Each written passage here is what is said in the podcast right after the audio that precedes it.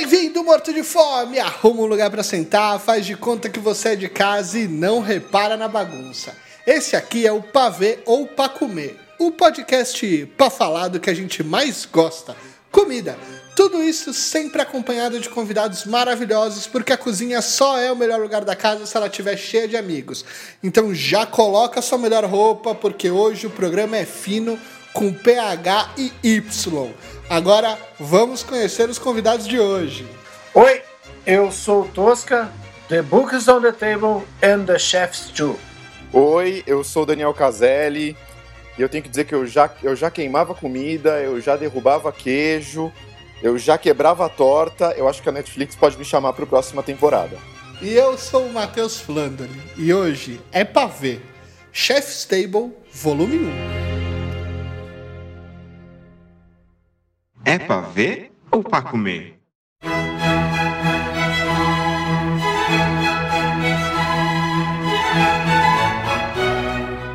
Cinema e audiovisual é sobre perspectiva. E eu acredito que uma das pessoas que revolucionou a perspectiva do audiovisual gastronômico é o David Gelb. Num filme documentário de 2011, Zero Dreams of Sushi, o cineasta parte de um pequeno restaurante para uma profunda análise da cultura gastronomia e da gastronomia japonesa. Mas é no Chef's Table que o diretor realmente cria uma nova linguagem. Cria uma narrativa que mistura a história de cada chefe com cenas lindas do ato de cozinhar e dos pratos e seus restaurantes premiados, fazendo desta a minha série culinária favorita. Eu até me emociono. Para ajudar a gente a desvendar o olhar e a técnica dessa série maravilhosa, convidamos Daniel Caselli, que é diretor de filmes publicitários, filmes e séries brasileiras. Veio do teatro e iniciou sua carreira como montador de filmes. Esse ofício, esse ofício trouxe o contato intenso com os atores, linguagem cinematográfica e a experiência de contar histórias de forma eficiente e sensível. Busca trazer propósito, emoção e narrativa para os filmes que dirige meu colega de faculdade, e do John Leitão, que já participou com a gente aqui no podcast no episódio 32. Já salvou a minha vida duas vezes, uma figurativamente e outra literalmente. Mas essas são outras histórias que a gente pode contar um dia para vocês. Dani, muito obrigado por participar do nosso podcast. Imagina, eu que agradeço, estou honrado e eu tô tentando lembrar qual que foi a figurativamente, porque eu não lembro da figurativamente, eu lembro da. Quando a gente viajou para os Estados Unidos, você já tava lá. Ah, é verdade. Agora. Ah, faz, faz sentido, é isso aí. Agora já, já coloquei as, as coisas certas nos lugares certos. Ah, muito, muito bem, bem, mas aí tem que gravar então esse podcast contando essas aventuras de Segredos de Mateus. Ah, aliás, tem, tem, tem, coisas maravilhosas, inclusive da nossa primeira experiência no Cheesecake Factory, que foi uma das cenas mais loucas do This is America. Assim, é bem This is America. Um dia a gente faz um episódio This is America e a gente conta esse, esse período que o Daniel viveu lá e que eu fui fazer uma semana de viagem lá, que foi muito louco. Ah, esse eu tenho que estar. O This America eu tenho que estar. Bom, mas como aqui o assunto é Chef's Table, vamos começar de uma forma mais genérica. O que para vocês mais chamou atenção na série Chef's Table? Para mim foi aquele Vivaldi rasgando. Eu sou fã de Vivaldi. Entrou com vem o texto ali, o cara dá uma frase impactante, parará, e aí entra. Eu acho que é outono, vou chutar que é outono. Muito bom. Muito bom, é isso. É, pra mim, pra mim eu, eu acho que foi muito o aqueles time-lapses, assim. A própria abertura já tem uns time-lapses incríveis. Sim. Você, você olha e fala, caraca, nunca pensei em fazer um time-lapse de alguém colocando a mesa para fazer um programa de comida, de alimento, de gastronomia. Foi muito interessante, assim, ver pela primeira vez. Muito bom. E do ponto de vista técnico, Dani, o que, que você acha que mais chama a atenção na série, assim? Cara, eu acho que Chef's Table virou referência, assim. Eu acho que desde quando lançou até agora, no mundo publicitário principalmente, sempre vai falar de, de, de alguma comida ou branded content ou, ou, ou, food porn de alguma forma, surge Chef's Table. E, e eu acho, cara, que eles filmaram. Eles arranjaram uma forma de filmar comida diferente, porque quando você vai fazer comida tem toda a questão do appetite appeal e tal mas é aquela comida de mentira, né? A gente sabe que ela é Exato. linda, mas ela é uma grande mentira. É tipo o hambúrguer que é preparado ali, passa um olhinho, faz não sei o que ela abre ele para ele ficar lindo. E quando você vê o, o Chef's Table, me parece que é, se não é verdade, é quase tudo verdade, que é a comida viva saindo daquela hora ali, sabe? Então eu acho que eles acharam uma forma muito interessante de filmar comida e transformaram aquilo numa obra de arte, né? Acho que é uma, de fato é uma obra de arte. Legal do, do Tosca falar do, do Vivaldi ali, da, das músicas clássicas e tal, porque acho que a série respira isso aí, né? Ele trata tudo ali como se fosse uma, como, e é, na verdade, uma super obra de arte. É. Para mim, é uma coisa que acho que é muito legal ali no. E, e acho que isso é uma, é, um, é uma recorrência em quase todos os episódios. E eu vi inclusive um vídeo no YouTube que fala muito sobre isso, é que é como cada episódio tem a, a tem assim a jornada do herói. Sabe? É, ela é estruturada, o, o, roteiro do documentário, ele é estruturado nessa jornada do herói. Então ele faz um paralelo que é muito engraçado com O Senhor dos Anéis e com um, um dos episódios do Chef's Table. Então, que mostra que você mostra o que é o cotidiano, o que é aquele dia a dia, e aí tem um acontecimento que desperta curiosidade, o convite para aventura, aí tem os perrengues, as coisas todas que aparecem, surge um mentor, aí todos os 12 episódios da Jornada do Herói de um roteiro clássico de filme, eles conseguiram captar toda a história e depois quando eles vão para a sala de edição e a montagem do filme, ela é toda roteirizada como se fosse uma grande jornada do herói. E o que é muito legal, porque para mim, que né, sou mais emotivo, sou emocional pra caramba, é, eu gosto muito de, de, talvez, se eu não soubesse de toda a história e eu experimentasse o prato, talvez eu não teria todo o sabor que eu vou ter, toda a sinestesia que eu vou ter na hora que eu provar, sabendo de toda a história que aconteceu ali. Então, assim, para mim isso é muito positivo, para isso, por isso que ela é a minha série favorita, por isso que eu acho que é, é, um negócio tão, tão bacana de se assistir. É que quando tu constrói, né, essa parada assim, tipo, que, que realmente faz toda essa jornada, agora, uma vez eu fui visitar a fábrica da Jameson, e o cara falou antes de tudo, cheira o barril. E aí a gente cheirou o barril, um puta cheirão de baunilha, passeou por toda a fábrica, chegou no final, tinha três uísque, teste cego. Qual que é o Jameson? Só não bebam antes de cheirar. Aí, esse é Jameson. Todo mundo acertou. Porque ah, ganhou olha. essa bagagem do cara. Antes ele foi lá e tipo, ó, tá aqui. O princípio tá aqui. E aí tu vai, viaja ali dentro. E a série é isso, né? Ela te abre todo, vai contando tudo, trazendo pratinho por pratinho a montagem, o cuidado de cada um no final. É impressionante, Rogerinho. Muito bem. Não, mas é incrível mesmo. Eu acho interessante como tem uns mais e uns menos, né? Mas como eles trazem essa coisa da vida pessoal. É, é, é louco que eu assisto. Eu, eu, gosto de cozinhar, né? Eu, né? eu falei de queimar e tal, mas eu gosto muito de cozinhar. Mas eu assistindo a série me inspira em dirigir filme. É muito louco, porque é isso, querendo ou não, é arte, é criação, né? É, é o amor por alguma coisa que você está fazendo e você vê muitos percalços e conflitos nessa, nessa jornada deles, que é o que você falou da jornada do herói, que todo mundo passa, todo mundo que ama muito o que faz, passa, né? Seja no Sim. trabalhando com gastronomia ou com outras coisas. E é muito bacana, né? quando você vê, sei lá, acho que é o acho que é o Dan não sei, o, o, o, que é americano, é o americano da família, tem um que, que, que não via muito Segundo né? episódio. Exato, que ele ficava acabou ficando um pouco, não vendo algumas coisas do filho, isso se repete lá pra frente, pega em você, né? Você fala, caraca, como é que será que é a vida, assim? O sacrifício, né? Exatamente. É pra ver ou pra comer? Ó, primeiro episódio é com o Máximo Botura.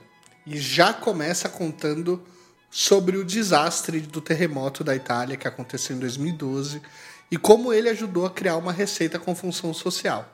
Que ele criou o risoto cacio e pepe com um parmegiano reggiano.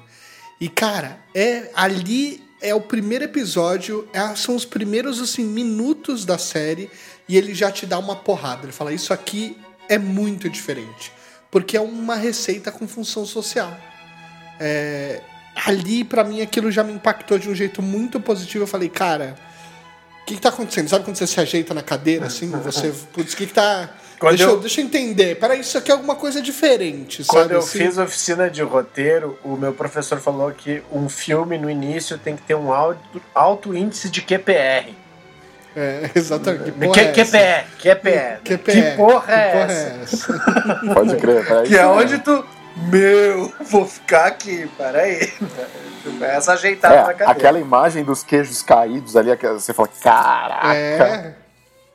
Não, aquilo é impressionante demais. E, e, e eu gosto do Máximo Botura ter sido o primeiro episódio, não só porque ele é um chefe espetacular, mas, mas é porque eu acho que da série, quase da série toda, mas assim, principalmente desse primeiro volume, que é o que a gente vai falar aqui nesse episódio, ele é o que fala pra mim com mais paixão pela comida.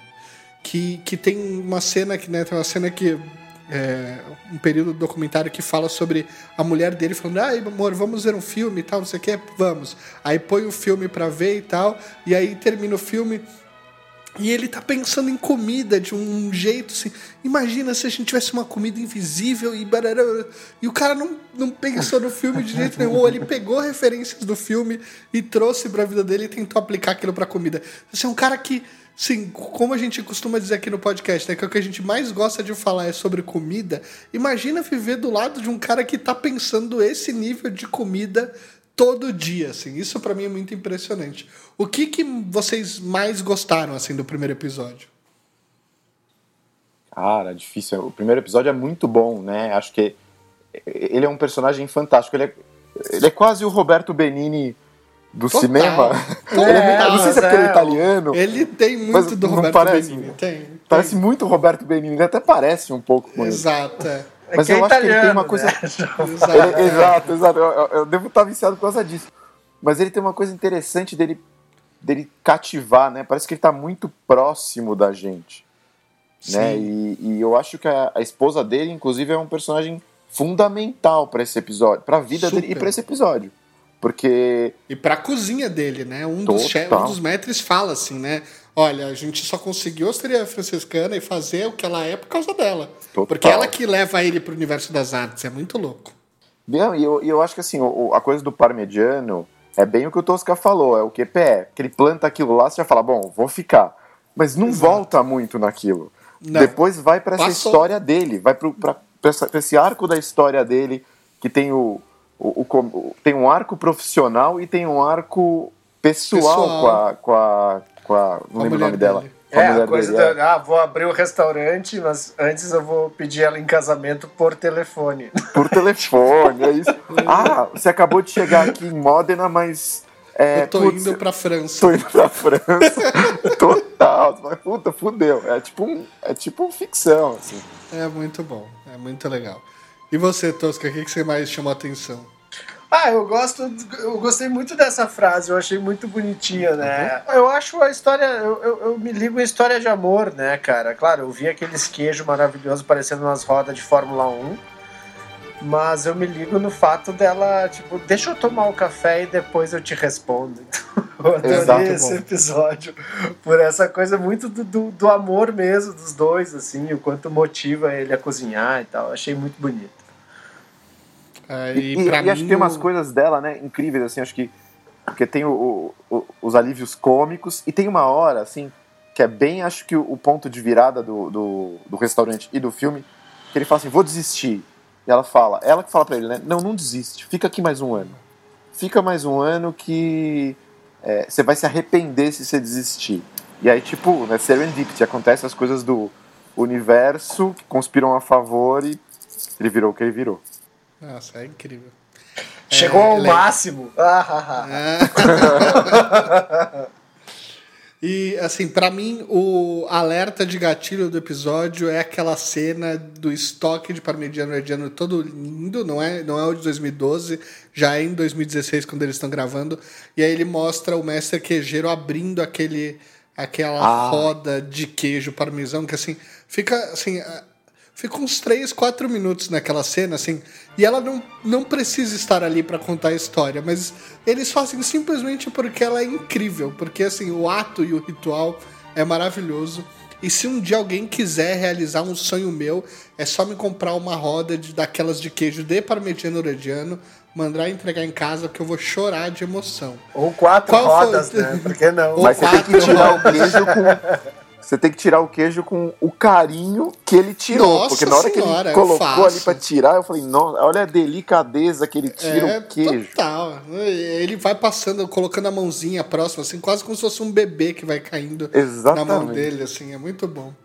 Mas e vocês, tiveram algum alerta de gatilho, assim, de food porn, de coisa falar, nossa, eu quero muito, isso aqui é muito bom.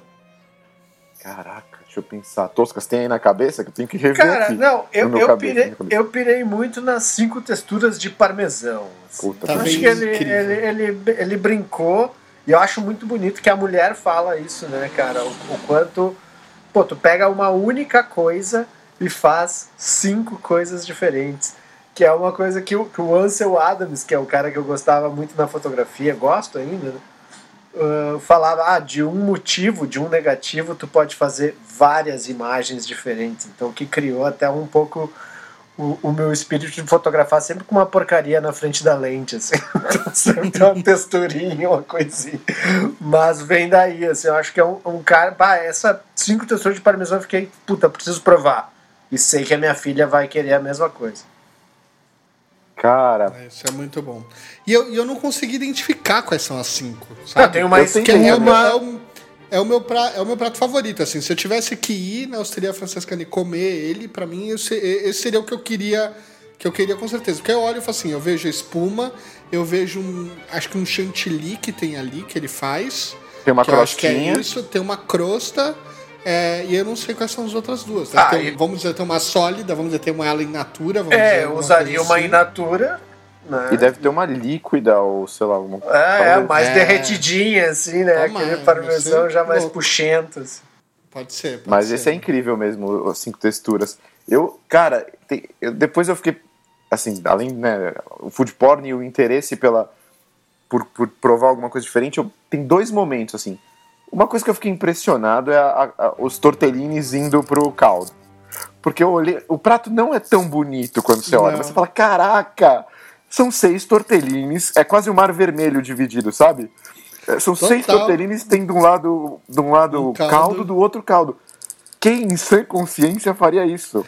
Não, e, e a sensação que eu tenho na foto, né, no- na hora que eles estão mostrando ali, e uma das pessoas falam, é que parece que não é nenhum caldo, parece que é uma, uma gelatina, creme, né? sabe assim?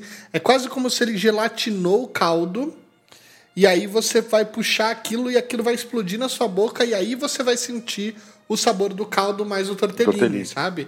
É muito louco, porque mas conta uma história, um prato que conta uma história, é um negócio incrível assim. Não, e é muito ousado, porque a própria crítica ela fala uma coisa que é verdade. Tem seis tortellines. Esses têm que ser os seis tor- melhores tortellines que você vai comer na sua vida. Exato. Porque não Essa é a sacanagem da comida, né? Essa é a sacanagem da comida, porque tu pode justamente cobrar pelo que tu sabe que vale o prato. Né?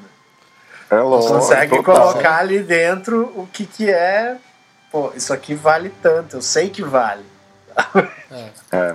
Mas eu ousaria lá comer, fora, o- né, e aí tem um pouco de food porn, quando ele apresenta vários pratos no final, tem, ele apresenta uma ostra, que é Sim. uma ostra diferente, sei lá, não lembro se é, se é frita, se é, se é empanada. Cara, eu não sou um cara fã de ostra, não sou. Mas lá eu provaria a ostra. Porque assim, da- dali, se você não gostar ali, é que não tem como resolver ostra na sua vida, né? Se Puta, você total. dali pra baixo, é. É. só pior. Dali é, dali é só pra baixo. Não tem Porque o cara desconstrói o alimento, sabe? Eu, eu, eu provaria muito, assim, provaria com certeza. Oh, Muito bom. E você, Tosca, qual que seria seu prato favorito pra experimentar os cinco texturas? É os cinco texturas. Eu vou ficar no, no- E pode me dar um parmesão que eu saio com ele embaixo do braço. Então, É. tô feliz. Tranquilaço, cara. Gosto de uma sopa de capelete também. Hum. É pra ver ou pra comer? Agora, ó, no segundo episódio, a gente tá falando do Dan Barber, que é esse cara, um americano que entende a importância da conexão da gastronomia com a natureza. Então, num primeiro momento, eu vou te dizer que quando ele começa falando sobre isso, e aí eu olho e eu tô apaixonado pelo, pelo restaurante do Máximo Botura, quando eu olho pro episódio, eu, enxer- eu só quero enxergar o restaurante. Aí eu falo, ah, cara, o restaurante tem um menu que ele colhe da, da horta e, e, e serve o que tem no dia, etc., eu achei uma coisa meio de eco chato, assim, sabe? Mas na verdade o chato era eu, porque quando eu assisti pela segunda vez, aquilo explodiu minha cabeça, porque justamente quando você dá tira a atenção do restaurante, mas você dá atenção para a fazenda, que é onde ele tá, e que ele mostra que era tudo mato zoado, né? Não era, não era nem não era tudo mato, era tudo mato. A, a família dele deixou praticamente a fazenda morrer. E como ele mostra como o ecossistema vai reconstruindo a natureza no entorno e como cada uma dessas partes começa a entrar no business da, da, da, da fazenda e do restaurante Cara, aquilo para mim é muito louco, é muito louco, assim. E, e esse trecho que ele vai contando, que ele começa com as vacas porque ele acha que o laticínio ia ser uma coisa bacana para você poder criar o pasto, aí você para espalhar uh, o esterco das, das vacas você precisa das galinhas, agora você tem muito ovo e aí você e aí você começa a olhar um monte de coisas que tá no entorno, assim, e de fato, cara, a natureza fez um negócio ser assim, é, redondinho durante tanto tempo e a gente vai lá e faz a monocultura e ferra com, com o negócio. É, o que, que chamou mais a atenção de vocês nesse episódio? Ele, ele, é o McDonald's do bem, né? Tá ligado, né? O McDonald's produz a carne, o ovo, Total. o queijo, o pão. Ele é o McDonald's do bem. Total. Ele só não, não ferra o mundo. Eu, cara, eu, eu fiquei impressionado. Acho que tive uma leitura parecida com a sua, porque eu já tinha visto e eu revi pra gente conversar aqui. E eu dei uma importância diferente. Porque antes eu falei, cara, pô, ele espetou um rabanete no, num espetinho ali. É. Hoje eu olhei e fiquei pensando, cara, qual deve ser o sabor deste rabanete? É, mas que nem tu olhar pro polo aqui, ó, o cara só jogou as tintas ali. Velho. mas ele foi o primeiro a jogar as tintas. Exatamente.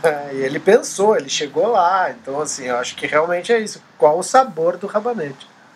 É muito. O... Vai lá, vai lá, vai lá. O, eu ia perguntar pro Tosca, porque assim, o Tosca tem uma mini hortinha na casa dele. E aí vamos olhar para isso também, né, de temperos e etc. Mas ele fala muito sobre isso. Fala que é, quando, depois que ele começou a plantar as hortinhas dele ali para a cozinha, o sabor é outro, né, Tosca, do que você comprar na rua. É, não, e o que eu achei massa nele foi isso, cara. Uh, começa com o pasto rasteiro, né? Ele fala do landscape. Exato. E aí vai pra vaca. Cara, carne de vaca, quando ele fala em carne de vaca, eu lembro uma coisa que eu comi uma vez no Rio Grande do Sul que se chama uberi, que é o teto da vaca, que é onde sai o leite. Mano, isso é maravilhoso. Isso assim, eu, eu comi duas vezes, assim, mas tem uma memória disso que é incrível. Só que é uma parada que tem que sair e comer, entendeu? A hora que deu esfriadinha, uhum. ele já não fica tão legal. Mas a carne de vaca tem essa lenda da Argentina também, né? Que a carne da Argentina é muito boa porque eles também usam vaca e aqui a gente usa muito boi. Né? Não usa o feminino, usa mais o. o, ah, não sabia que lá usava vaca também. Lá se, usava, se usa vaca, tem muita carne argentina que é da vaca mesmo. Assim, então Aí isso eu achei legal, mas que ele vai criando esse ecossistema. Começa com pasto, aí do pasto ele vai pra galinha, da galinha pro ovo. Isso que tu falou, só que vai criando. Aí me lembrou uma história de um açúcar que tem aqui, que eu fui visitar uma vez para fazer foto, e o cara foi construindo um ecossistema parando de queimar a cana. Porque foram nascendo umas larvinhas que trouxeram um passarinho, que foram trazendo não sei o que. É um açúcar que tem um monte de bicho na frente, acho que é native, nativo, uma coisa assim. E o cara é de uma família com três refinarias. É muito legal a história do cara quando o, o pai dele, tipo, não, mas por que, que a gente não queima cana? Por que, que a gente queima cana? Ele disse, cara, não queima. Uh, dá para fazer de outro jeito. Aí ele disse, então faz e eu te dou aquela refinaria. Aí o cara fez e reconstruiu todo o ecossistema. Então, isso que eu achei do caralho, sabe? Hoje ter hortinho em casa, eu plantei resto de agrião. É muito gostoso tu abrir ver teu agrião crescendo e um dia ele vai ser tua salada. É muito da hora. Isso e o sabor? Levanta teu prato. Cara, eu acho que o sabor tá muito mais no lúdico de tu e talvez no, no, no ego de, cara, cresceu aqui. Fui eu que fiz, né? Fui eu, eu que fiz. fiz elevado do zero, é. Fazer inteiro, é. Eu sou quase um deus. Essa é pegada. Mas eu acho maravilhoso, cara. Eu, eu procuro ter, assim, o que eu puder plantar, vou plantar. Achei o cara muito bom chato, síndrome de segundo episódio. Se tu pega do primeiro pro segundo, dá aquela, né, tipo o segundo disco de qualquer banda. Mas aí vem o terceiro episódio que a gente pode falar Que é daqui a ótimo. pouco. É. Mas eu confesso que eu, eu confesso que eu gostei do, do segundo, sabia? Não, é Eu- bom. não sei, ele foi construindo de um jeito que que, que foi me, me- me interessando, assim, dele ser um menino que a mãe morreu, sabe? A história também vai pegando pelo emocional. Ele, o irmão. E aí ela vai né? dando umas pitadas impressionantes de informação. Quando ele vai pro, pro falar da de, de, né, de cultivar alimentos diferentes. Então, ah, vamos fazer então a abóbora com menos água, vem uma abóbora pequena, você fala, caraca, olha, olha o nível de onde esse cara tá chegando, né? Como é que ele consegue tempo para cuidar da fazenda dele, na fazenda do outro, comprar comida e fazer cuidar do restaurante, você fala, caraca. E, e eu achei legal que eles não. Interessante, na verdade. Eu até pe- penso por que eles não exploraram o lado francês dele, né? Porque ele pincela depois que ele é me- meio como todo grande chefe francês, Francês. aquela coisa meio. Igual eram os General. diretores que a gente né, vê aquela, aquela coisa de diretor que. Ah, grita no set, não sei o que lá. Uhum. É muito louco. Eu- Eu não consegui não fazer paralelo o tempo todo com, com direção e, e, e chefe de cozinha. Foi muito interessante. Então, tem uma, uma outra coisa que é legal, é que, se você reparar, o, a criação é, da, da série, ela, ela é do David Gelb. Mas os episódios, eles têm diretores diferentes. Cada um deles é, é, é um diretor diferente. Você sente uma estética única no, no, no Chef's Table? É, ou você acha que cada episódio os diretores vão adaptando um pouco para a estética sua ou para a história do chefe? Cara, eu acho que não tem como é, um diretor não imprimir um pouco dele no, no filme, né? Porque se, se você der um, um, um roteiro, o mesmo roteiro pro David Gelb e, e para mim, com, a mesmo, com o mesmo direcionamento, com certeza vão sair duas séries diferentes. Sim. É, agora, eu acho que o David Gelb tem um, um, um, é, um valor aí que eu acho que ele conseguiu em- colocar uma unidade em tudo. Então eu vejo uma unidade que se você não falar que o diretor mudou, você não, não vai, você não vai saber. Não é que tipo foi Spielberg para Scorsese. Acho que você não vai, você não vai dizer. Mas sabendo, dá pra, dá pra ver um pouco algumas diferenças. Por exemplo, o David Gelb, é, eu sinto que ele conta essa história mais redondinha, né, bem de um jeito clássico. O segundo, que eu não vou lembrar o nome agora, que acho que fez o segundo e o terceiro, eu já acho que é um cara que vai mais no lado humano, assim. Então você vê tanto o, o, o- Malman da Patagônia quanto o, o, o, o Dan Barber, você vê que ele, ele tenta puxar um lado humano. Então a história vem muito do cara. Tem uma coisa muito íntima, eu sinto, assim. É, eu acho que aí quando você vai mais para os últimos, tem um distanciamento maior dos personagens. Eu acho que eles impõem cada um um pouco seu estilo, mas dentro de uma de uma, de uma definição ali muito valiosa do David Gelb e do Netflix, que eu acho que deve ter feito é, muito input, cuidado para esse, esse formatinho ficar bem arredondado. Ah, é muito legal. E, e uma das coisas que também, voltando para a história, que eu acho que é muito legal, é quando ele fala sobre a criação dos vitelos, né, dos bezerros. Então, você tem, você tem lá ele falando sobre como é a criação e a produção de vitelos em massa, que no momento que eles nascem, eles são retirados da mãe, eles são alimentados totalmente apartado delas, etc e tal, e que lá não. Os bezerros ficam, passam o dia com a mãe, podem, é, podem é, mamar o quanto quiserem, por aí vai e tudo mais, e que isso mexe na coloração da carne, no sabor da carne, etc. Então, ele mostra ali, um dos pratos que ele mostra, que é o prato de vitela, que para mim foi o que mais me chamou a atenção. Eu falei, putz, esse aqui eu gostaria de experimentar, porque é, eu já comi em outros lugares e eu gostaria de saber qual é a diferença. E por isso que eu perguntei para o Toscas da diferença de plantar versus, é, versus o comprar na rua. Mas se vocês tiveram algum prato que chamou a atenção, que destacou nesse episódio? Cara, uma hora passou uma zendívia com osso ali que eu achei da hora. E é é justamente quando ele fala que o fracasso é importante, que ele encontra que, o- que o fracasso foi importante na vida dele porque fez ele dar uma. faz ele ter uma ideia que provavelmente não vai fazer ele fracassar novamente. Então quando vem já termina essa frase e entra um osso com endive, eu bem assim, nossa, isso parece um fracasso, mas eu comeria esse fracasso tranquilamente. Né? mas é, é maravilhoso, assim. Acho que tem, tem umas coisas ali que. E ele acho que tem a coisa do pasto mesmo, que ele fala de que cada pasto tu vai. Tem uma vaca que come determinado pasto e tu vai ter aquela cara. Tem o, o, o presunto pata negra, né? O, o, o, porco come trufas, bolotas de trufas que vai deixando o presunto muito saboroso. Exato. Com certeza. É, eu, eu além da vitela, eu, que, eu, que eu fiquei impressionado, eu acho que o que me chamou muito a atenção é, foi o ovo, que ele faz aquele prato que tem o ovo com a galinha que comeu é, aquele pimentão, né, do, do, do, da páprica e tal. E eu quero com certeza provar aquela abóbora mesmo, porque pelo amor de Deus, deve ser muito boa. Deve ser muito boa aquele negócio. Essa é a abobrinha de verdade, né? É, essa é a abobrinha de verdade. E é muito louco, porque assim, eu lembro de um amigo que é, que é super fã de carne, é um puta churrasqueiro, né, churrasqueiro nas horas vagas, e ele me contava que ele foi uma vez pro sul e ele comeu uma carne lá de um, de um gado que tinha acabado de ser abatido. Ele falou que ele nunca comeu uma carne tão é. boa na vida dele. Tipo, eu nunca. já vivi essa experiência, assim, por ser gaúcho, né? Gaúcho, e, e aí o, o gado recém abatido, o peixe recém-pescado, é outro sabor. É, é, é muito louco. Né, o cordeiro recém-morto. Tipo, rolava isso, meu pai ia matar um bicho, avisava, ah, mata dois que a gente vai fazer um churrasco. E vou levar outras, vou levar meia pra, pra, pra cidade, pra botar no freezer. Mas é isso, a cortadinha na hora é assim, é uma maldade que a gente faz, é, mas, cara, é um sabor incrível. Não, mas eu vou te falar que a, é, tem um lado maldade, até tem.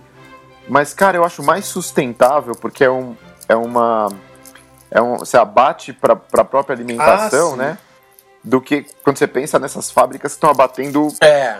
Né, uma loucura. Exato, então é, exato. é muito interessante como a gente acaba nem aproveitando o melhor da comida, que acho que é o, que, é o tema disso daí, desse, desse episódio, né? A gente não Sim. aproveitar é, todo o potencial do sabor que a natureza pode providenciar para a gente por conta, obviamente, da industrialização e, e, e, da forma que a gente vê a comida hoje em dia, né? A massa. Assim. É para ver ou para comer? Bom, chegamos em terras latinas e aí sim, Francis Malman aparece, a estrela desse episódio, provavelmente o, episódio favorito de Tosca. Sim. É um cara que entende muito de carne, é, e aí, uma curiosidade, né? Pré-pandemia, eu e a Thalita, a gente tava se programando para uma viagem para Argentina, porque a gente ia conhecer os restaurantes dele. É, e de repente, pá, pandemia, a gente cancelou tudo isso, mas é a nossa próxima viagem e a gente já fez nesse, nesse mood do tipo, olha, qual é o restaurante do Chef's Table que é o mais fácil da gente conseguir chegar e, e apresentar, além, claro, do Dom que aparece na segunda temporada, mas no aqui aqui perto e aí a gente estava indo para lá. O que me mais chamou, o que mais me chamou a atenção nesse episódio é quanto ele não gosta de pessoas, né? Porque o cara vive numa ilha no meio de um lago da Patagônia. Ou seja, o cara chegar, pra você chegar na casa do Francis Malma, você tem que descer no aeroporto, pegar uma, uma estrada de terra de 100 quilômetros, depois você pega um barco que demora uma hora para chegar na ilha. Assim, se o cara tiver um problema de saúde, para ele chegar em qualquer lugar de civilização, ele vai morrer ali e pronto, acabou. Cara, eu... mas eu posso morrer ali com o fogo e com o vinho. Eu sabia, eu sabia que você ia responder essa história. Pai, se eu tiver com um caniço na mão, buscar, pegar um peixe, botar na brasa meu, é a vida que eu quero. Essa então, pessoa é, lindo, é, quem eu quero é ser. Eu quero Não, assim. E a Patagônia é linda, né, gente? É Patagônia é demais, é, é demais. Cada incrível. musgo, o musgo é bonito.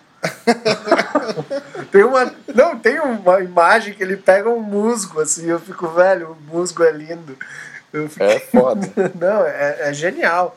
E essa coisa, cara, eu me identifiquei com o velho. Eu, eu, eu faria esse sacrifício de encontrá-lo. Assim, tipo, Não, andar, andar, andar até encontrar. Porque o cozinhar com fogo é fazer amor, ele me ganhou ali. É. e é isso que é interessante. Ele é o cara que não, que não gosta de pessoas, como o Matheus falou, mas ele conta umas histórias no começo que você fala assim: peraí, quem é esse cara? que foi pra um lugar que foi convidado por duas mulheres de topless. É, com 8 anos de idade, 8 anos de idade, tá? É. Eu voltei nessa parte umas três vezes pra falar assim: não, esse cara não tá me contando essa história. Assim, com 8 anos de idade, ele pegava carona pra ir pra lá, tinha um cara que tinha um carro. Muito, muito bacana, com um monte de mulher diferente todo dia. Uma delas convidou pra ela ir tomar um chá na casa. Ela chega na casa, tem duas mulheres peladas, francesas.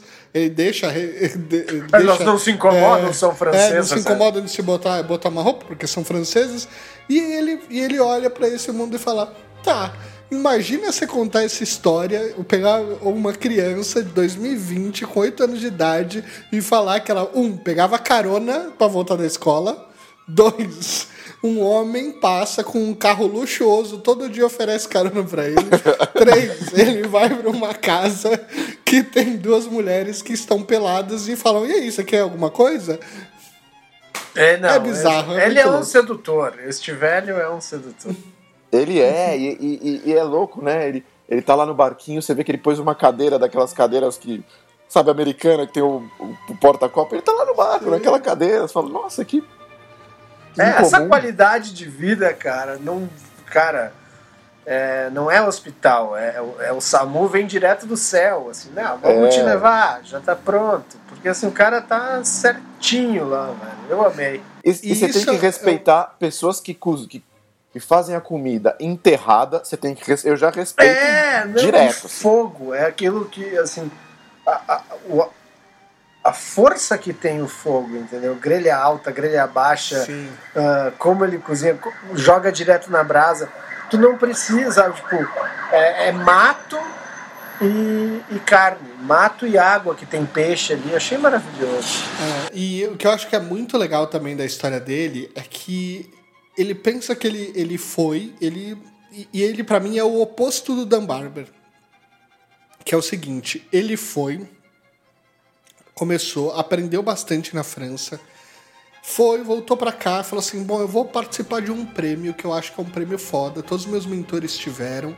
Eu vou lá, eu levo os dominós de batata, mostro pra esses caras o que, o, o que a América né, do Sul trouxe, do que o- os Andes deram de contribuição pro mundo, que são as batatas.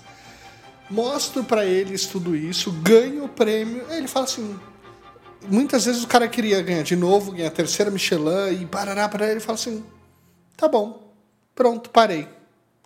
Porque o que ele faz é exatamente, eu sei do meu nível, eu sei do meu potencial, eu já mostrei onde eu chego, agora eu vou fazer do jeito que eu quiser. Na hora ele se liberta.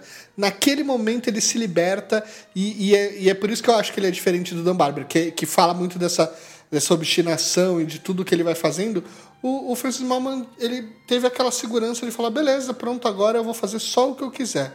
E aí ele monta do jeito que ele quiser, ele só cozinha o que ele tem vontade. Eu brinco que ele não gosta de, de gente porque ele mora isolado, mas, cara, você vê a família dele lá, tá sempre com ele, ele tá sempre com. Sempre ele- com que ele, não. Só É. 10 dias por mês. Isso eu achei É maravilhoso. verdade, é Isso eu achei é maravilhoso. Mas tá Não, lá, tem a rotina. Ah, não, ela não gosta e eu não gosto. Achei muito bom. Achei muito. É, exato. tem, tem a rotina ali que eu acho que é muito, que é muito bacana, mas assim, é, e, e na hora que ele vai cozinhar, o mais legal é que ele, agora ele já tá naquele ponto do velho que manda e não faz nada, entendeu? Ele vai lá e fala, ó, mexe lá, muda aqui, espeta aquela vareta naquele lugar, põe ali, tá, você tá queimando Amarra- ali pra virar. esse- essa ele bota um carola, monte de né? gente pra cozinhar e ele fica lá só pitando os charutos dele, fazendo os negócios acontecer. Os 12 minutos da carne que ele falou, eu fiquei ali, velho. É muito bom. O senhor é um sedutor mesmo, assim. Nove minutos pra ela fazer a crosta, pra ela segurar, depois tu vira e dá três minutos nela. Eu disse, Ah, cara, o cara deu fórmula matemática pra assar um churrasco. Não, e ele olhou, né? Ele pegou, eu não lembro o que ele tinha na mão. Ele tinha uma outra Tinha coisa, um uma livro, carne na um mão, ele livro. pegou ali e falou: é, se isto aqui fosse uma. É, maravilhoso, é um livro, é um livro. Ele olhou É um o livro, ele cozinharia esse livro muito bem. Também. Achei bem interessante. E, e o legal é que assim, esse é o único. É o único, né? É o único sul-americano, né? Sim. E destaque que também é o único que cometeu uma infração. Ah, não, o, o Dan Barber também fez uma infração, mas esse cara, ele meio que contrabandeou batatas. É Exato, ótimo. é maravilhoso. tipo, é o tem nada mais do que sul-americano. do que isso. Exato. né? Levar uma É batatinha. tipo futebol que vai lá e batiza a água e o cara que leva batata pra Contrabandeado, levar 350 praga pro- quilos. pra Os argentinos 350 sabem jogar. quilos. Isso, isso é incontestável. Exatamente. Os argentinos Mas é, sabem é- jogar. é- é- é interessante, assim, porque se, se a gente olhar ele cinematograficamente, podia ficar horrível também, porque o cara tá jogando. Cara, tá misturando comida com terra, com musgo, né? Embora a Patagônia seja linda, eu acho que a gente, qualquer lugar que você aponta é incrível. Mas, cara, tem ali uma técnica, um cuidado pra filmar aquilo que você. É, tipo, tem uma, uma maestria ali desse fotógrafo. Não, eu acho incrível e, e com oscilações de luzes muito diferentes, né? E eu acho que é uma, um negócio muito, muito louco, assim. Eu acho lindo, é, é um dos lugares onde eu quero visitar ainda, porque é um espetáculo da natureza. Eu sinto muita falta de fazer churrasco, ainda agora que eu me mudei, eu não tenho nem mais a minha varanda improvisada que eu tinha no outro apartamento. É, tenho certeza que lá naquela ilha não tem Covid, é talvez os lugares mais, né, mais tranquilos de você ficar fazendo churrasco ao ar livre, porque não tem Covid ali dentro. É, vocês sentiram também essa falta de fazer churrasco, se reunir com a galera quando estava assistindo esse episódio de novo? Não, esse é alerta gatilho, né, cara? Todo- tanto pelo food porn quanto pela fumaceira, né? É Lindo de ver o cara fazer. Cara, quando ele gira uma carne e dá um corte. Assim, É, eu uma fico- fraldinha, que é um fraldão. É, é o, o- vazio, É. vazio que eles chamam. Cara, é, é realmente mágico o episódio. Pra mim, é, é- é- E é isso, cara. Tu vê todo aquele rio, aquele barquinho, onde ele decide, tipo, o mercado dele é esse. Hoje eu vou comer um peixe, sabe? Ele entra no barco e traz um peixe. sabe? É maravilhoso. Não, e ele faz aquele, ele faz aquele peixe que, eu- que ele fez na crosta de sal. É e aí ele bom. tira a crosta, ele pega com um garfinho e ele tira a pele que sai a assim. pele, e a gente fala, assim. meu Deus, como é que ele. Caraca! Parece, parece a, a latinha de, de atum, de É, sardinha, ah, assim, que que, ele tem a vai chavezinha. enrolando. É, É, muito bom. mas, mas respondendo sua pergunta, eu inclusive eu sinto. Eu não sinto muita falta, mas eu sinto falta dos, dos churrascos semanais que você fazia. Pois Porque é, era então. semanal Exato. os churrascos do Matheus. Quando a, Semanal. gente morou, quando a gente morou junto, Tosca, até pra você saber, é, a gente morava num apartamento que não tinha varanda. E aí aquela churrasqueirinha, tinha uma churrasqueirinha pequena, assim, pra audiência saber que ela tinha uns 20 centímetros de diâmetro, uma bolinha assim, vermelha. Isso gente- sim dá um. Quando, quando o Matheus estiver no Chef's Table, ele vai ter que mostrar essas traquitanas. Tem, porque era um apartamento minúsculo. Aí era 60 metros quadrados. A gente. É, é, essa mesa que eu tô aqui hoje, a gente era a mesa de jantar. E aí eu virava ela pra parede, assim, pra janela. E aí metia na, bem na pontinha, assim, o churrasqueira e metia um ventilador do lado, assim, pra já puxar, já empurrar a, a, a fumaça pra fora do apartamento. Sim, sim. E eu fazia churrasco indoor ali. Durante três anos, ninguém nunca reclamou. E aí a gente tava se mudando pro outro AP, que, que a gente aí ia ter uma estrutura melhor. E aí, no último, assim, no nosso churrasco de despedida daquele AP, aí veio a primeira notificação do síndico que falou: a gente não vai fazer mais. Porque a gente tava de mudança, não porque a gente não ia fazer. Fica tranquilo, não vai não. Aqui rolou isso, tava fazendo um churrasco de janela. É né, com a marquise que tinha aqui, tava rolando churrasqueirinho. Mas aí, semana retrasada, uma mulher gritou do outro lado dizendo que tinha muita fumaça. Eu atravessei o apartamento com a churrasqueira acesa, mas ela é leve, e levei para o outro lado. Mas eu não consigo ficar sem churrasco, assim. Então, realmente, essa parada dá um gatilho, mas É é difícil. um, não tem como, eu, assim. É engraçado, né? Todo mundo tem uma história com churrasco. Eu, quando morava sozinho, antes, né? Eu e a Ju moramos junto agora, mas quando eu morava sozinho, um dia eu falei, ah, vou fazer um churrasco aqui. Não tinha lugar pra fazer churrasco, tinha uma varanda. Tinha. Uma varanda boa até. E eu tinha uma, um, um dessas churrasqueirinhas bolinha que eu não- nunca poderia ter feito lá. Eu falei, ah, vou impressionar ela, vou pegar uma puta carne e vou fazer um churrasco aqui. Fiz. Fechei ela tal. Não contei, fez um fumacê. Que eu falei, fudeu, vai vir o bombeiro. Vou chegar. Vai um bombeiro aqui.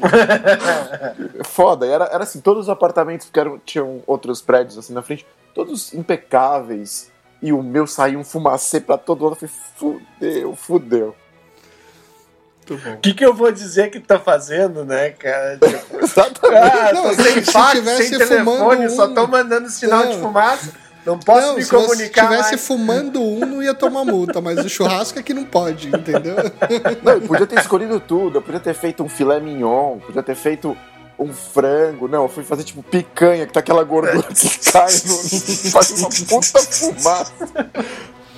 É, é, Mas foi a dizer- primeira vez que eu fiz uma mojerra, que é a tireoide do, da, da vaca ou do boi, não sei qual que vai ter tireoide, talvez os dois. Mas é uma sobrecoxa louca, assim.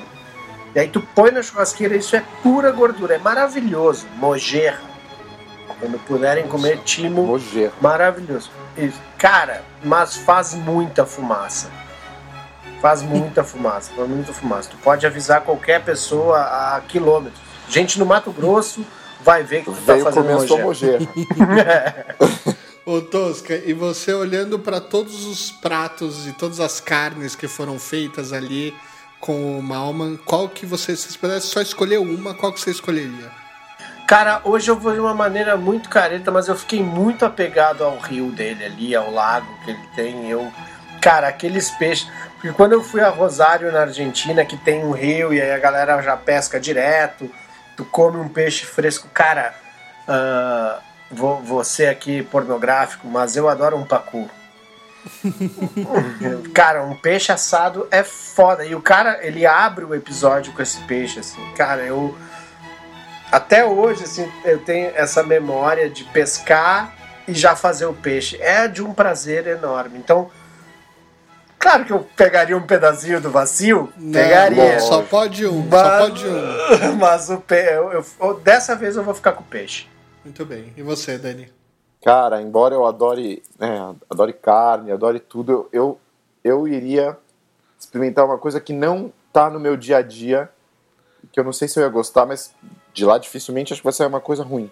Aquela vieira, quando ele jogou naquela chapona que mexia de um lado pro outro, Sim, quase eu um olhei aquilo e falei, puta, isso deve ser bom pra caramba. Deve ser muito bom. É muito bom mesmo. Eu vou te dizer que eu fui para o Rio Grande do Sul já, mas nunca comi o churrasco no fogo de chão. Já comi no fogo de chão aqui em São Paulo, mas acho que não conta, então eu iria no churrasco de fogo de chão que ele faz ali no meio da floresta com a galera, que eu acho que é, ia ser incrível também. Mas esse se eu te comer. levo para um tour no Rio Grande do Sul, Não, assim que acabar. Vamos nas lá. minhas terras, e a gente faz um churrasco. É pra ver ou pra comer? Nick Nakayama, para mim, é o episódio mais surpreendente. Quarto episódio da, da, tempo- da primeira temporada. É, e ela impressiona primeiro porque eu não como frutos do mar, então quando eu vi que já tinha uma temática japonesa, eu falei, ah, tá, vamos, vamos passar por ele, mas eu vou, eu vou me relacionar menos, vou ter menos impacto com isso. Mas eu acho que esse é, é o episódio assim de beleza única, né? Primeiro porque a gente está falando de uma culinária super tradicional e depois a gente está falando que é uma mulher lésbica que quebra todos os padrões de uma culinária super tradicional e machista. É, e, e, cara, ele. a- assim, a forma como ela trata cada um dos clientes que vai no restaurante e que ela tem uma ficha de cada uma das pessoas que vai ao restaurante, que sabe que comeu em cada uma das vezes que foi e ela não repete um prato e ela consegue entregar tudo naquele nível de excelência. Para mim, é de uma dedicação ao serviço ao cliente que eu nunca vi em nenhum outro episódio, nunca vi em nenhuma outra coisa. E isso me chamou muito a atenção. O que, que vocês viram de especial nesse episódio? Eu acho que eu vi isso que tu viu, mas da maneira que ela fala, né? Que é cozinhar é aquilo que eu posso confiar que eu faço muito bem. tipo, ela abre o episódio falando essa parada, tu já sabe que a mina, eita, é, tipo, shuim, super afiada, assim, uma excelência com as facas que eu fiquei impressionado. É, eu, eu, eu me peguei muito nessa trajetória dela, assim, de do que ela do que ela ultrapassou pessoalmente para estar ali, sabe? E fazer com maestria o que ela faz. Porque né, passou pela coisa da família. E você vê até quando o irmão fala. É, é interessante, né? Como, como, como é o documentário, né? Como às vezes as pessoas não conseguem esconder. Ele não fala nada demais. Mas você sente no cara falando que, tipo, tem uma coisinha que ficou com ele, ainda de toda essa cultura oriental, né? Que é, é voltada pro homem, que ela vai falando, vai passando por isso durante o episódio. Você sente, você fala: caraca, esse cara deixou transparecer pra câmera. Então eu achei muito interessante como ela, ela sobrepõe tudo isso e vira uma pessoa que faz coisas incríveis, né? Eu não comia comida japonesa até meus 33. Cara, hoje eu adoro. Eu iria lá com certeza. Com certeza. Cara, é muito legal. E para mim, assim, é, é, um negócio impressionante é, essa, essa organização, né? Porque, ao mesmo tempo, esse também é um dos episódios que, que me deixa mais desconfortável, porque eu sinto durante o episódio inteiro, até o final, ela parece ser muito ansiosa no processo de cozinhar. Ela se põe uma pressão que é muito louca, assim, porque esse negócio de você pensar em tudo que esse cara tem que fazer e o que, que ela vai criar e qual é o prato que ela vai fazer que combina todas as coisas que esse cara gosta e por aí, por aí vai. E aí pensa que ela vai receber, sei lá, 12 pessoas naquela noite, 20 pessoas naquela noite, ela tem que fazer isso à exaustão para todas essas pessoas. É uma carga emocional, uma carga de estresse, uma carga de ansiedade que eu sinto quando ela fala e eu sinto quando ela é captada ali na cozinha que muitas vezes ela ela ela tá quase sendo consumida ali por ela mesma dentro do, do programa.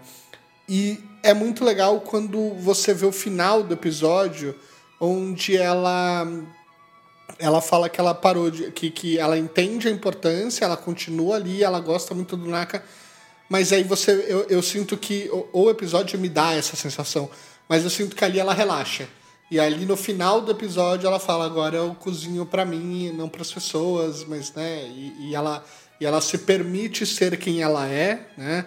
Uma mulher lésbica que faz comida japonesa e, e se permite ser quem com quem ela gosta de estar e ela se reconhece na identidade dela. E acho que isso é, é muito poderoso, assim. Acho que é, é, é por isso que ele é para mim o mais impressionante porque ele é tudo menos a comida, sabe? Isso é muito legal. É, eu acho que eu acho que todos todos os episódios tem uma coisa de você entender que a trajetória, independente de ela ter sido pensada ou não, fez a pessoa ser o que ela é hoje, né? Então nesse episódio constrói muito com isso do, do pai, né? Do pai que era rígido. Então ela, ela parece até acho que até o que é um sucesso que você gosta muito, que é essa coisa do do dela fazer o menu diferente, manter ali o CRM do eu servi para essas pessoas isso, eu nunca mais vou servir a mesma coisa. Tem a coisa do agradar e do tentar o reconhecimento com a outra pessoa total, que tá ali, que talvez total. venha lá de trás do pai dela. Não, mas com certeza então, vem. Com certeza vem. E, e, aí eu acho interessante como eles constroem isso no, no episódio, porque né, você vai falar de teorias de psicologia, de arquétipos e por aí vai, geralmente você usa isso muito para ficção.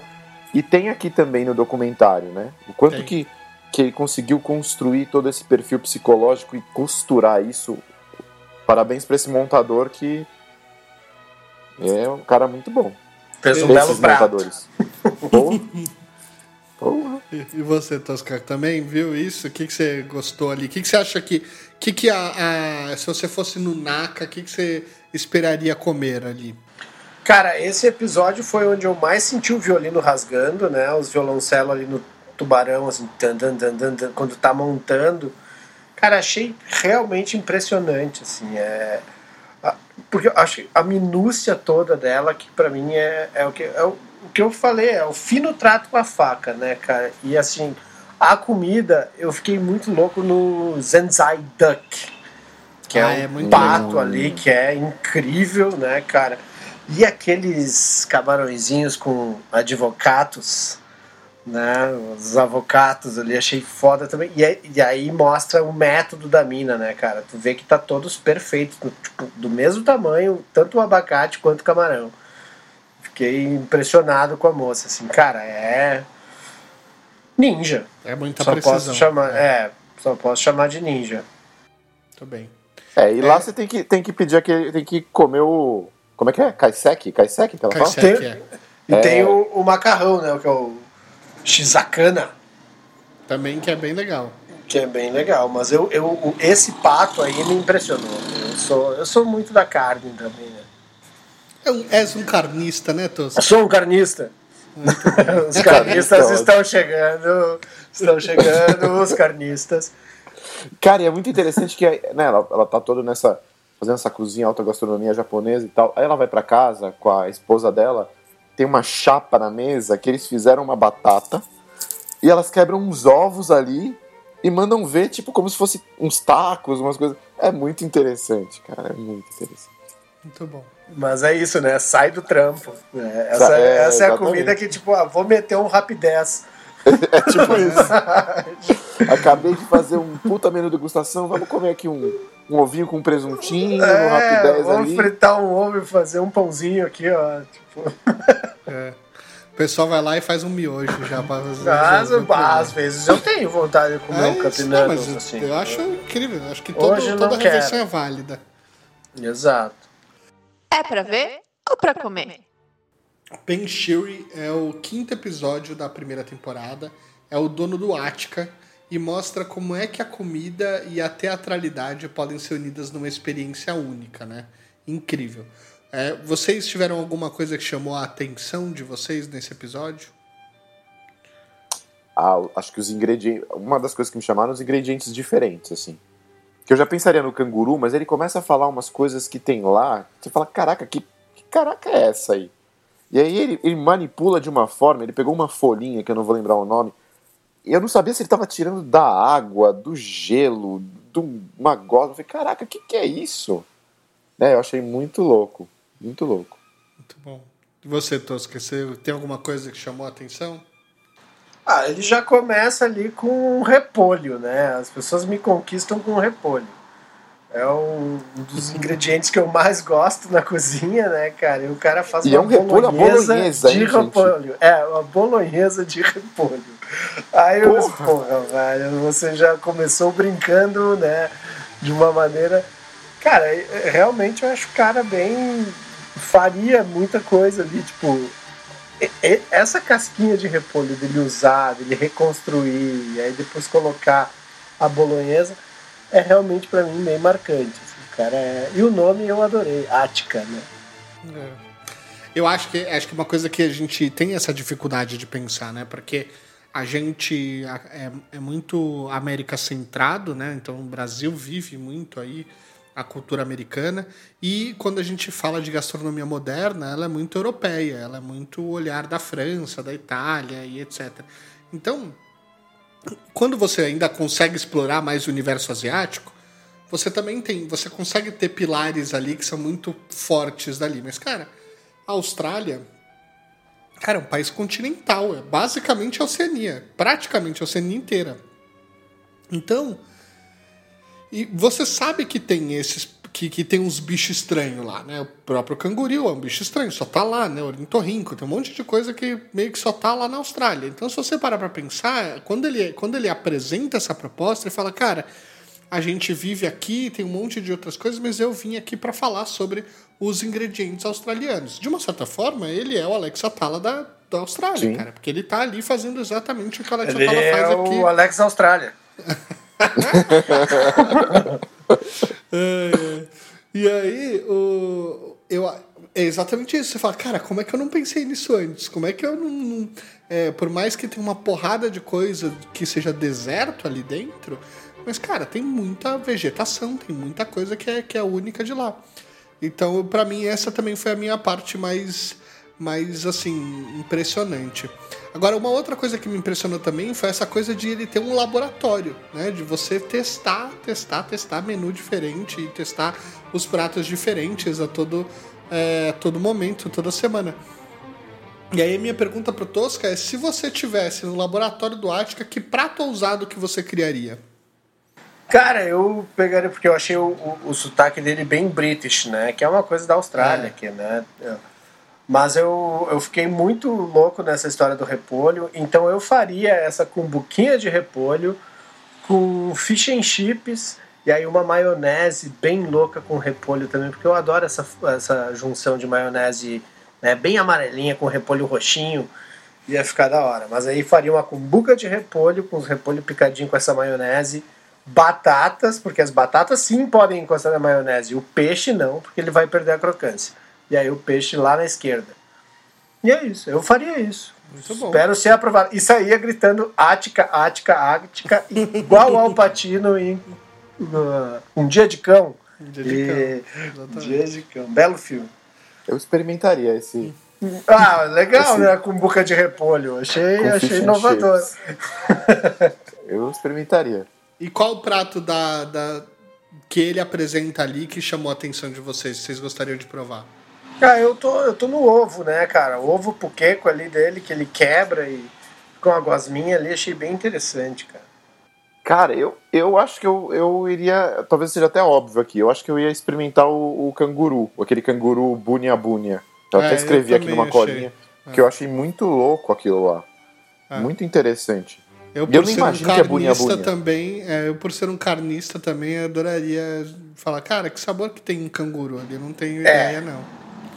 É Mas eu vou dizer pra vocês que o que me pegou, além né, da comida e tal, dessas novidades, esse episódio pra mim que é, é mais emocionante.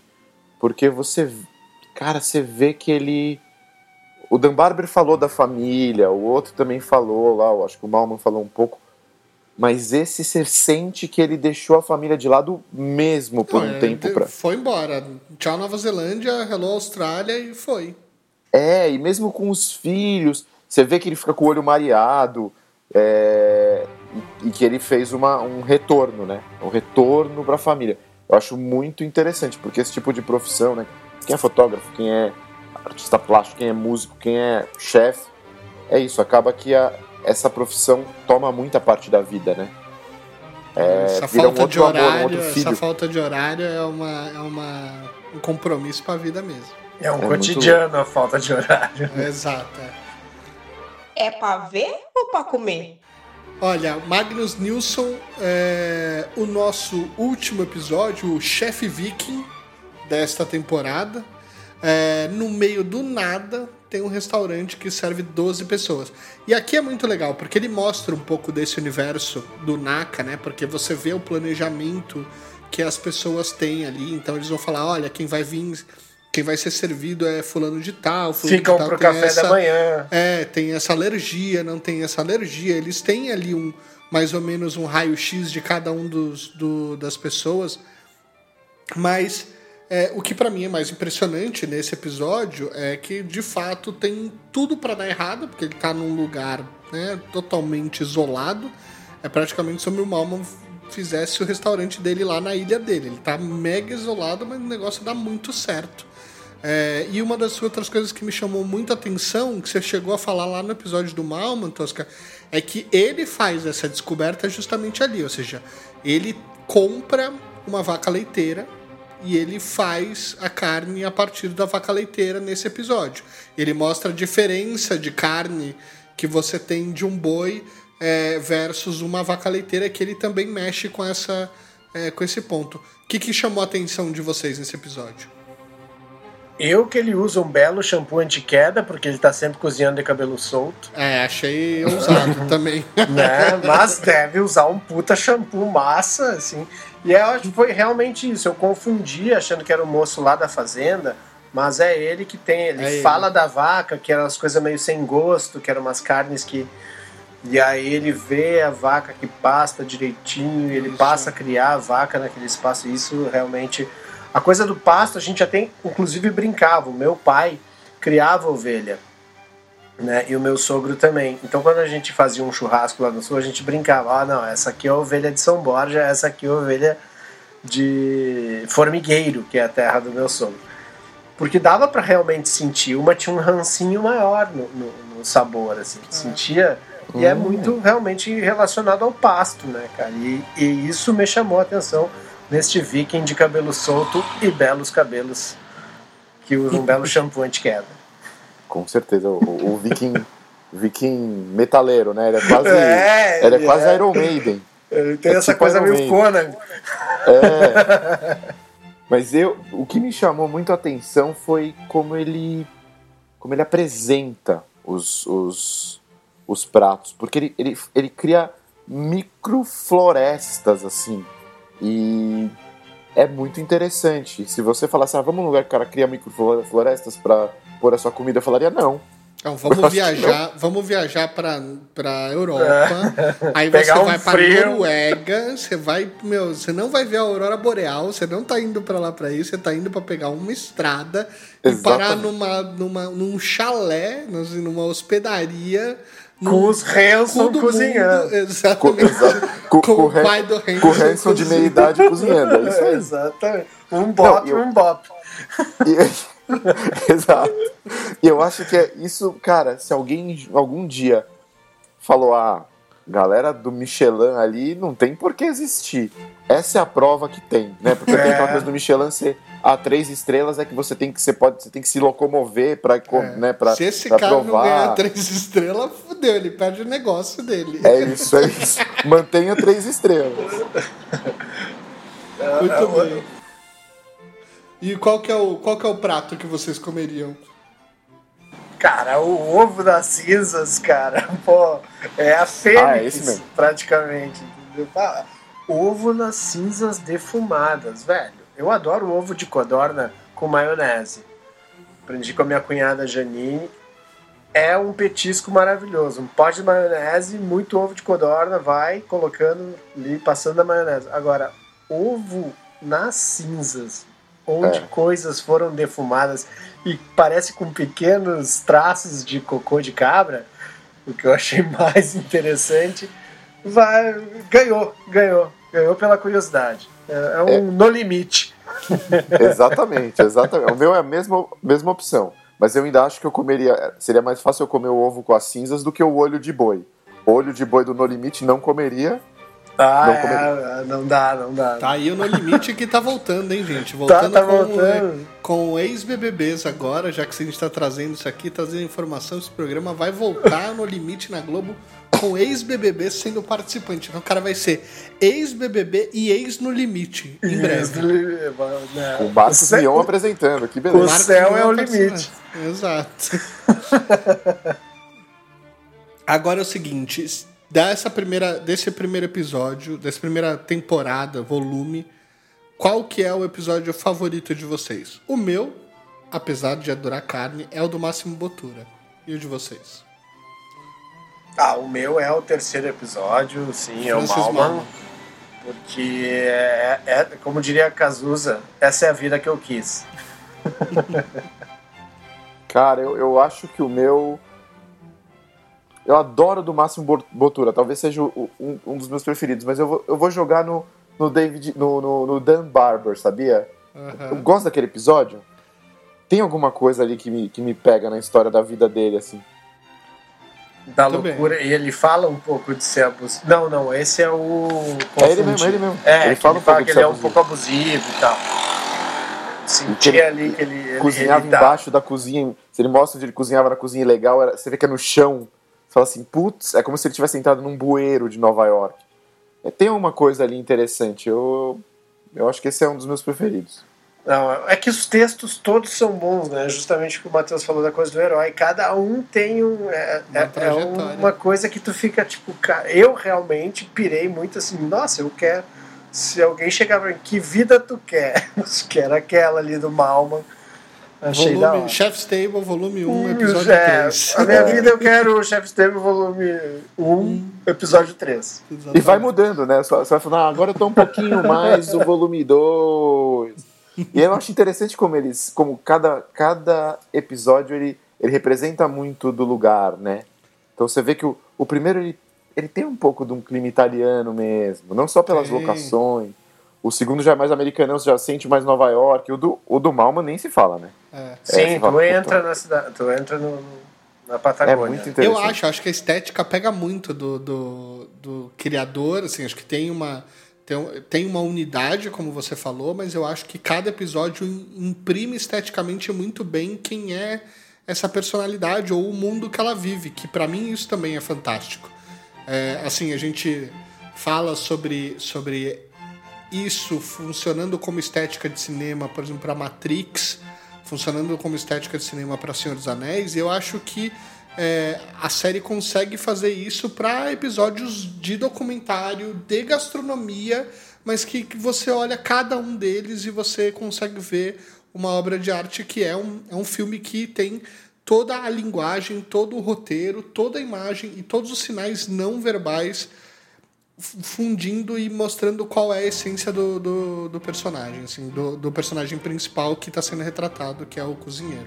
Então é, é, impressionante, é muito, é muito legal mesmo. É, você sente, quando você vê o do cara da Suécia, você sente essa, essa distância no episódio inteiro, essa frieza.